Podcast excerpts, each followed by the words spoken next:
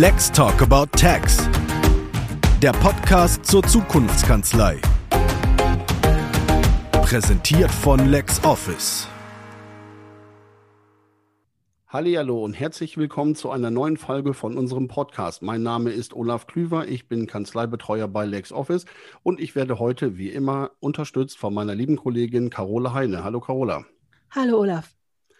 Und selbstverständlich haben wir heute auch wieder einen ganz spannenden Gast bei uns und äh, ich begrüße herzlich aus der Kanzlei GTKP, jetzt habe ich es richtig gesagt, herzlich willkommen die Kanzleimanagerin Gudrun Mildner. Hallo Olaf, hallo Carola, ich freue mich sehr hier zu sein. Ja, Gudrun, wir freuen uns auch sehr. Und wir wollten dich fragen, nachdem wir, also ich zumindest kenne dich ja noch gar nicht. Olaf, mit Olaf hattest du ja schon viel Kontakt. Jetzt hast du vorhin LinkedIn erwähnt. Erzähl doch mal kurz, auf welchen Apps und Netzwerken man dich treffen kann, wenn jetzt jemand zuhört und sagt, die Frau, die spricht meine Sprache, mit der möchte ich mich vernetzen. Wo finden die Leute dich denn? Wo verbringst du denn in den Social Media deine Zeit? Ja, da muss ich so ein bisschen zweigeteilt antworten. Aktuell bin ich schon unterwegs auf LinkedIn, auf Xing und auch auf Facebook. Wer in zum Beispiel der Gruppe der Steuerfachangestellten ist, der kennt mich da.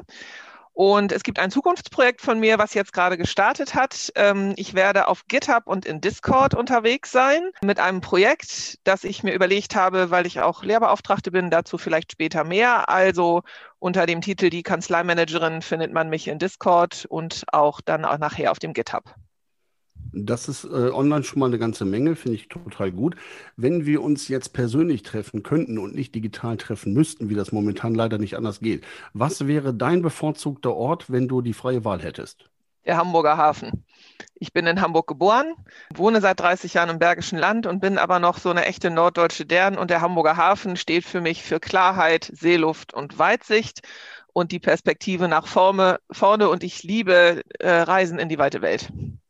Damit hättest du bei mir ja schon gewonnen. Meine nächste Frage lautet, ähm, wenn du dich hier bewerben müsstest äh, und uns ein Vorstellungsgespräch liefern müsstest, damit wir dich interviewen, wie würdest du dich selber vorstellen? Aber ab Hamburger Hafen hattest du mich, ne? Aber erzähl doch mal trotzdem, wenn wir jetzt, ähm, wenn du jetzt sagen wir mal, hättest dich darum bewerben müssen, dass wir mit dir sprechen. Wie würdest du dich vorstellen in einem kurzen Bewerbungsgespräch? Ich würde mich vorstellen, indem ich sage, dass ich ähm, eine ungewöhnliche Erwerbsbiografie und Bildungsbiografie sozusagen habe für das, was ich tue.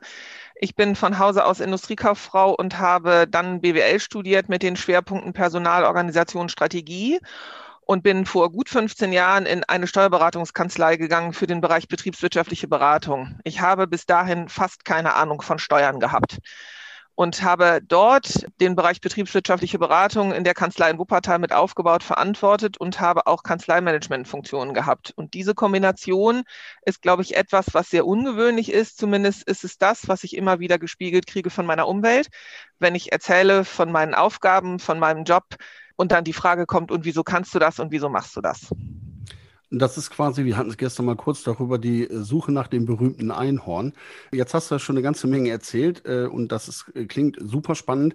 Jetzt aber mal äh, konkret, was sind die Aufgabengebiete als Kanzleimanagerin und wie gehst du da genau mit um und wie gehst du darin auf? Ich bin im Titel Kanzleimanagerin, weil uns nichts Besseres eingefallen ist, um es mal so auszudrücken. Neudeutsch würde man vielleicht sagen, ich bin COO. Ich bin nicht die Kanzleimanagerin, die typischerweise darunter verstanden wird im Sekretariat mit Terminassistenz und anderen, sondern das, was meine Aufgabe ist, würde ich bezeichnen als personifizierte Stabsstelle für Themen wie Personal, Recruiting, Verwaltung, Personalentwicklung, Marketing, digitale Entwicklung und auch so Themen wie Corona im Moment. Ich tue alles das an Managementaufgaben, was normalerweise Partner einer Steuerberatungskanzlei tun und wo in diesem Fall die gesagt haben, wir möchten das in bewährte Hände von einem Menschen legen, der das eigentlich besser kann als wir und der da mehr Ahnung von hat, so dass wir noch fachlich inhaltlich arbeiten können. Ich bin angeordnet an so einer Schnittstelle, man könnte auch sagen, so als Gelenk zwischen Belegschaft und zwischen der Partnerrunde bei der GTK und ich gehe das an, indem ich ohne Ende rede, schreibe. Ich schreibe einen internen Blog, wir haben äh, Teams-Konferenzen und so weiter und so fort. Es geht immer darum, mit den Menschen im Kontakt zu bleiben. dann brauchst du wahrscheinlich auch äh, ein relativ breites Kreuz, jetzt nicht falsch verstehen, aber äh, da prasselt mit Sicherheit auch das eine oder andere auf dich ein. Also äh, Zukunftsvisionen äh, inklusive der ganzen organisatorischen Themen. Äh, wo würdest du sagen, äh, das sind die Herausforderungen, die auch echt äh, was für Fortgeschrittene sind? Weil das klingt jetzt nicht so, als könnte man mal eben nach dem äh, Realschulabschluss diesen Job übernehmen. Die Herausforderung ist da, dass ich sage, ich habe mit Menschen zu tun, aber das hat man in jeder Managementposition. Und wir haben es mit einem Neuerfindungsprozess. Ich finde, sowas wie Disruption und so ist ein bisschen abgelutscht oder ausgelutscht. Wir müssen das völlig neu denken, was Steuerberatung eigentlich heißt. Und die Herausforderung ist, die ganzen Talente und Möglichkeiten und Fähigkeiten der Menschen, die da sind, von der Putzfrau bis zum Oberseniorchef zusammenzukriegen damit wir in eine Richtung laufen. Und das ist eine klassische Managementaufgabe und Herausforderung. Und natürlich haben einzelne Menschen einzelne berechtigte Interessen und das übliche Problem, was wir aber überall haben, wo man Veränderungsprozesse hat, ist, dass es eine Reihe von Menschen gibt, die einfach Angst haben, die sagen, ich weiß nicht so recht, was auf mich zukommt. Ähm, die muss man ein bisschen locken. Das ist aber nichts, wo ich sagen würde, das ist irgendwie schlimm, sondern das gehört dazu und das ist bei uns allen so. Und wer weiß, in welchem Feld ich vielleicht für andere als die Bremserin gelte. Also da sollte sich keiner von uns irgendwie freisprechen, so dass ich das, ja, breites Kreuz, aber vielleicht auch großes Herz und offenes Ohr vor allem. Ja, das hört sich an, als ob du ganz schön viel zu tun hast. Also dieses ähm, Thema Change Management in der Digitalisierung du hast jetzt gesagt, dass bei dir praktisch alle Strippen zusammenlaufen. Dann erlebst du bestimmt auch Sachen, mit denen du nicht gerechnet hast. Was ist denn für dich unerwartet gekommen? Was ist spannender gewesen? Oder wo lagen Probleme, mit denen du überhaupt nicht gerechnet hättest? Ich habe nach einer Woche oder zwei, als ich den Job angefangen habe, am 1.1. jetzt bei der GTK so alle Strategiepapiere und alles, was die vorgearbeitet hatten, durch und habe festgestellt, es ist gar nicht so viel anders als in vielen anderen Kanzleien. Ich kenne auch noch viele Kanzleiinhaber aus Schulungen, die ich in Düsseldorf in der Steuer, beim Steuerberaterverband gegeben habe. Das, was mich erstaunt, ist, dass es ein völlig anderes Profil dessen ist, wo sind die schon ein ganzes Stück weit fort und wo sind die ein Stück hinterher. Also es gibt so, so ein paar technische Dinge, die in anderen Kanzleien überhaupt gar kein Thema sind, aber die in dieser Kanzlei Thema sind. Und das Zweite, was ich beim digitalen Change sehe, ist, dass ich das Gefühl habe, wir stehen gar nicht mehr an so einer Stelle von digital, sondern wir stehen jetzt bei automatisch, Automatisierung. Und ganz klar auch nicht, ich mache aus Papier ein PDF oder ein TIFF oder irgendwie so, sondern ich muss mit Daten umgehen. Und das ist das, was, glaube ich, vor uns liegt, was sich so in den letzten drei Monaten rauskristallisiert hat. Wir brauchen nicht mehr nur aufzuholen im Sinne von, wir müssen die Scanquote erholen oder das Bank buchen oder so, sondern wir müssen wirklich drei Schritte weiterdenken, weil es technologische Entwicklungen jetzt gerade gibt, die uns nicht dazu zwingen, sondern die Möglichkeit geben, das zu tun und dann als Datendrehscheibe zu fungieren und mit dieser Datendrehscheibe als Berater zu arbeiten. Das finde ich spannend auf mehrere Weisen. Und zum Beispiel habe ich genau zu dem Thema für nächsten Montag einen Beitrag im LexOffice-Blog stehen. Also ganz exakt das Thema Automatisierung und auch deine Schlussfolgerungen. Gibt es irgendein Learning daraus, was du zusammenfassen könntest, sagen wir mal für andere Kanzleien, wenn du sagst, in eurer Kanzlei sind manche Sachen so und so und das gilt gar nicht für alle. Gibt es ein allgemeingültiges Learning, irgendwas, was du jemandem mit auf den Weg geben kannst, der gerade anfängt, sich damit zu beschäftigen? Ich würde das eine mitgeben, dass man immer nach innen mit der Belegschaft auch gucken soll. Es ist erstaunlich hier zu erleben, an ganz anderen Stellen als in der alten Kanzlei, wenn man die Leute mitmachen lässt. Man muss sie nur locken, man muss sie nur lassen und man muss ihnen unbedingt Beteiligungs- und Kommunikationsstrukturen geben. Digitalisierung geht nicht mal eben so oder Automatisierung oder Geschäftsfeldentwicklung. Das heißt nicht, dass ich mich den ganzen Tag damit befassen muss, aber Qualitätsmanagementgruppen einzurichten, Beteiligungsgruppen, die Kanzleientwicklung mitmachen und den Leuten die Möglichkeit zu geben, ihre Talente, ihre Fähigkeiten einzubringen und zu gucken, wie kann ich Puzzleteile zusammensetzen. Weil das erlebe ich da, wo ich jetzt bin. Da erzählt mir Kollege A oder Kollegin A, mein Mann kann oder ich kann und Kollege B erzählt mir, weil ich rede und frage und mache und dann sage ich irgendwann, hey, wenn wir das Puzzleteil und das Puzzleteil und das Puzzleteil zusammennehmen, dann haben wir den Prozess und alle sagen, äh. Und ich muss Zeit darin investieren und ich muss gucken, was ich da habe, weil ich glaube, der Schatz ist ganz groß. Beratung von außen ist gut, Hilfestellung ist auch gut, aber ich glaube, dass unheimlich viel Potenzial in den Kanzleien steckt. Das deckt sich in etwa mit dem, was ich auch immer wieder erfahre, wenn ich diese ähm, Starterpaket-Schulungen in den Kanzleien mache, empfehle ich den Kanzleiinhaberinnen auch immer, nehmt euer Personal in diese Gespräche, in diese Schulungen mit. Ihr werdet erleben, es gibt einen Aha-Effekt. Und ich glaube, wir hatten ja gestern diese Starterpaket-Schulung. Das war bei euch auch so, oder? Es geht schon los. Wir haben den ersten, der heute Morgen mir geschrieben hat, ja, ich will nicht unbedingt in die Kompetenzgruppe, aber ich könnte so ein Onboarding-Spezialist sein und der Name steht, wir werden sie Lotsen nennen. Da kommt wieder der Hamburger Hafen. Hm. Wir werden LexOffice-Lotsen haben. Und das ist jemand, der bisher mit LexOffice sonst nicht so viel, aber der hat heute Morgen gesagt, ein Kollege, da hätte ich Lust zu. Und ich habe nur gesagt, super, der Job ist vergeben. Ja, ist auch schön. Das ist, ich meine, ich finde das großartig, wenn äh, dann sofort Effekte äh, entstehen nach einer solchen Geschichte. Das ist ja genau äh, der, das Ziel und deswegen äh, habe ich immer an die Kanzleiinhaberinnen appelliert, nehmt euer Personal mit. Es bringt in der Regel nichts, wenn der Chef beschließt, ab heute sind wir digital und hat einen Plan, ohne damit den Leuten zu reden. Das äh, macht aus meiner Sicht nur wenig Sinn. Das macht sehr wenig Sinn, vor allem weil es ja auch die ganzen Mitarbeiterinnen und Mitarbeiter sind, die mit den Mandanten und Mandantinnen zu tun haben. Dann ruft, ich sag mal, mein beliebter, da ich spreche immer von meinem Dachdecker, der ruft dann an und sagt, oh ja, und meine Kasse und da wollen die so ein paar Sachen bar bezahlen oder keine Ahnung, die Autos von den Jungs.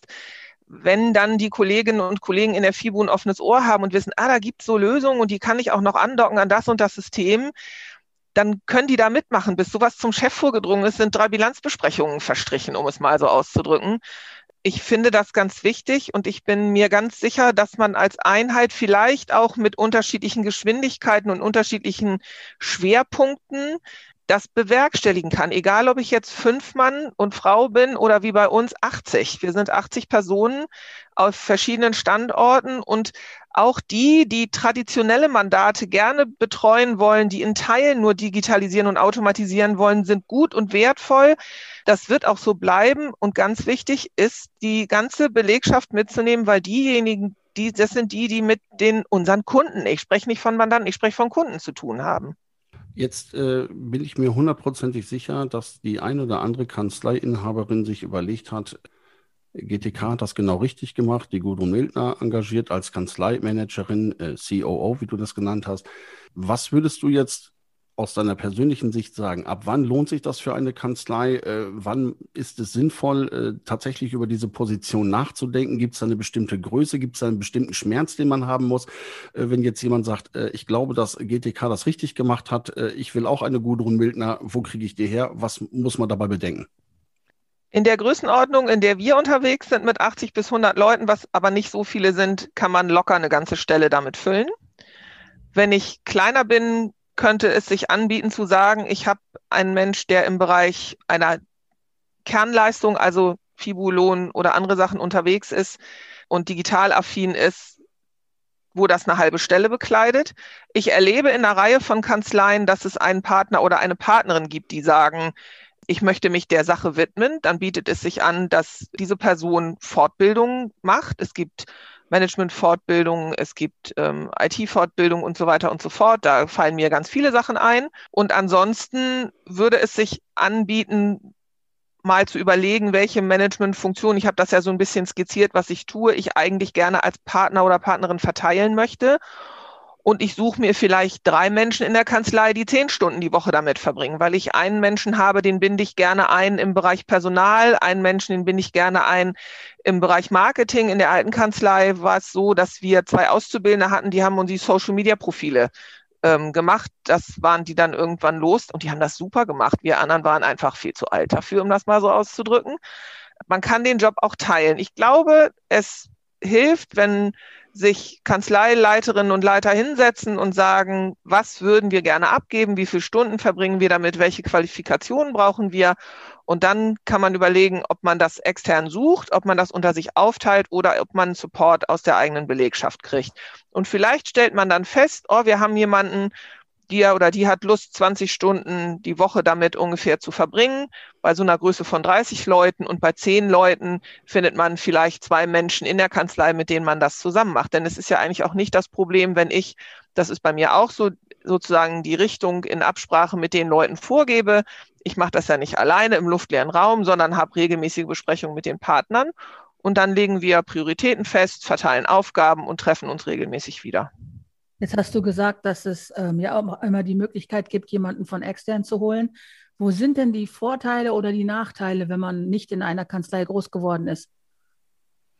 Also abgesehen von dem Offensichtlichen, dass man dann Namen und Zuständigkeiten erstmal lernen muss. Also ähm, ich glaube schon, dass man jemanden braucht, der ein bisschen Kanzleileben kennt, weil es Besonderheiten in diesem ja, Bereich gibt, die zu bedenken sind. Also ich darf auf keinen Fall irgendwelche Besprechungen auf den Neunten legen. Ne? Dann bringt die ganze FIBO-Abteilung mich um, um es mal so auszudrücken. Sowas sollte man wissen. Es ist schon sinnvoll, dass es Menschen sind, die mit Steuerberatung zumindest ein Stück vertraut sind oder eine Weile eingearbeitet werden. Ich bin der festen Überzeugung, wenn man noch nicht lange ähm, in einer Kanzlei gearbeitet hat, dass man diesen Blick von außen ein bisschen hat. Kanzleien haben sich oder viele Kanzleiinhaber laufen noch so ein bisschen mit der Brille durch die Gegend. Ich habe ein Schild an die Tür gemacht, ich habe eine Gebührenverordnung, ich habe da so ne, Tatbestände, die ich sozusagen abrechnen kann. Ich, ich mache ja Erklärungen, die müssen das ja machen. Und ich muss Menschen haben in so einer Managementposition, die das eben nicht mehr denken. Ich bin der festen Überzeugung, dass diese Art der, des Geschäftsmodells sterben wird, über kurz oder lang. Da können wir gerne Wetten zu abschließen und ein Blick von außen mit jemandem, der in einem Unternehmen mal gearbeitet hat und der auch die Perspektive des Mandanten oder Kunden kennt, kann da, glaube ich, gute Impulse geben. Okay, ja, stimmt, ja. Also ich äh, glaube, dass der eine oder andere und die ein oder andere das heute noch mal zurückspulen muss, weil da sind so viele Informationen drin, das muss man sich, glaube ich, zweimal anhören. Äh, Gudrun, das ist jede Menge Info, die wir bekommen haben. Meine Lieblingsfrage am Schluss immer, was würdest du gerne beantworten, was wir heute nicht gefragt haben? Ich würde gerne beantworten, was mein Zukunftsprojekt ist. Ja, ähm, wovon ich zu Anfang erzählt habe. Da sage ich jetzt zwei Sätze zu. Ich bin seit zwei Semestern Lehrbeauftragte an der Hochschule Düsseldorf und habe das Vergnügen, ein Softskill-Modul zu unterrichten, was eigentlich Projektmanagement war und was ich äh, umbenennen und inhaltlich ändern durfte auf Steuerberatung 4.0. Ähm, ich habe die Studierenden im dualen Studium im Bachelorstudiengang da und es ist faszinierend und eine große Freude, mit denen zusammenzuarbeiten zum Thema Digitalisierung. Letztes Jahr war das Digitalisierung, dieses Jahr war das Management. Und ich sehe aber, dass diese jungen Menschen fast keine Möglichkeit haben, sich auszutauschen, sich einzubringen. Und jetzt mache ich Folgendes. Ähm, ich werde wie ein Softwareentwicklungsprojekt auf dem GitHub das Projekt ähm, kanzleimanagement.io aufsetzen, Input-Output. Das wird einen Blog von mir beinhalten. Ähm, ich werde eine Discord-Gruppe parallel dazu aufsetzen, weil ich gerne möchte, dass interessierte Menschen über 25, aber vor allem alle, die bis 25 dort eine Plattform finden und ich die vernetzen kann. Ich habe keine Ahnung, ob das funktioniert. Es ist einfach nur die Idee. Ich sehe, dass sich sehr viele Leitungspositionen, also Kanzleienhaber damit beschäftigen, aber dass die, die quasi am Anfang der Ausbildung und mit dem frischen Blick da noch sitzen und die die Generation unserer zukünftigen Kunden bis ins Letzte verstehen, viel zu wenig gehört werden, viel zu wenig Austausch haben. Und ich habe erlebt, wie Studis das untereinander machen. Das war im letzten Semester ein Traum, welche Diskussionen da losgebrochen sind. Und das möchte ich gerne beantworten. Ähm, Kanzleimanagement.io oder dann auf dem GitHub äh, oder auf Discord die Kanzleimanagerin gucken.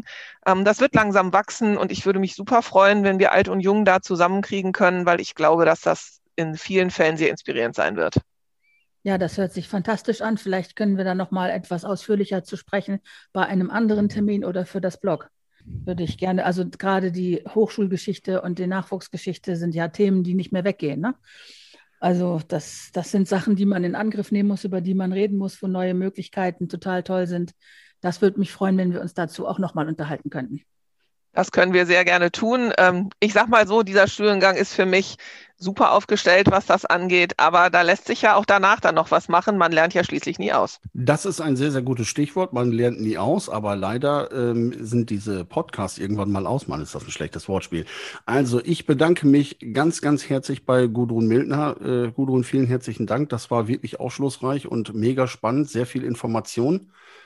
Und äh, Carola, wie immer, ich bedanke mich auch bei dir für deine großartige Unterstützung. Ich würde mich freuen, wenn wir uns an ähnlicher Stelle einfach nochmal wieder treffen. Das äh, werden wir sehr gerne tun. Ich denke, wir werden ja sowieso miteinander in Kontakt bleiben und dann bin ich sehr gespannt, was daraus wird. Vielen Dank. Ja, vielen Dank. Und dann wünsche ich noch viel Sonne und äh, bis bald. Bleibt gesund, danke, auf Wiederhören. Tschüss.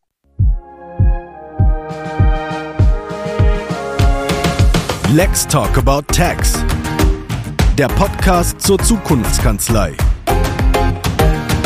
Präsentiert von LexOffice.